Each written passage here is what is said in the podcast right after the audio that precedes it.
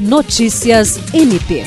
Nesta segunda-feira, 17 de outubro, a Secretaria de Estado de Justiça e Segurança Pública lançou o aplicativo Mulher Segura, que permite que a mulher vítima de violência doméstica possa registrar queixa-crime pelo celular. O mecanismo será gerenciado pela Sejusp com o apoio de outras instituições.